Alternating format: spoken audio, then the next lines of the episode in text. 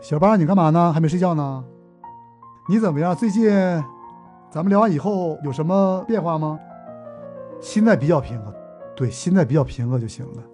人的心理问题就是三个部分：情绪、行动和认知。你现在谈到心态平和，就是你情绪比较平和了。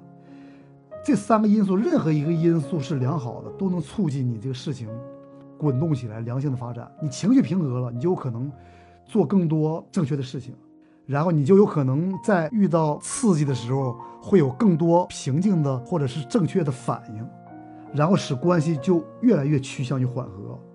情绪好，导致你行为上也正确，然后行为上正确，给你的反馈也好，又加深你的情绪好，然后你从中思考，又改变你的认知，然后这三者之间就不断的滚动，慢慢就向好的方向发展了。就是它会激励你不断坚持做正确的事情。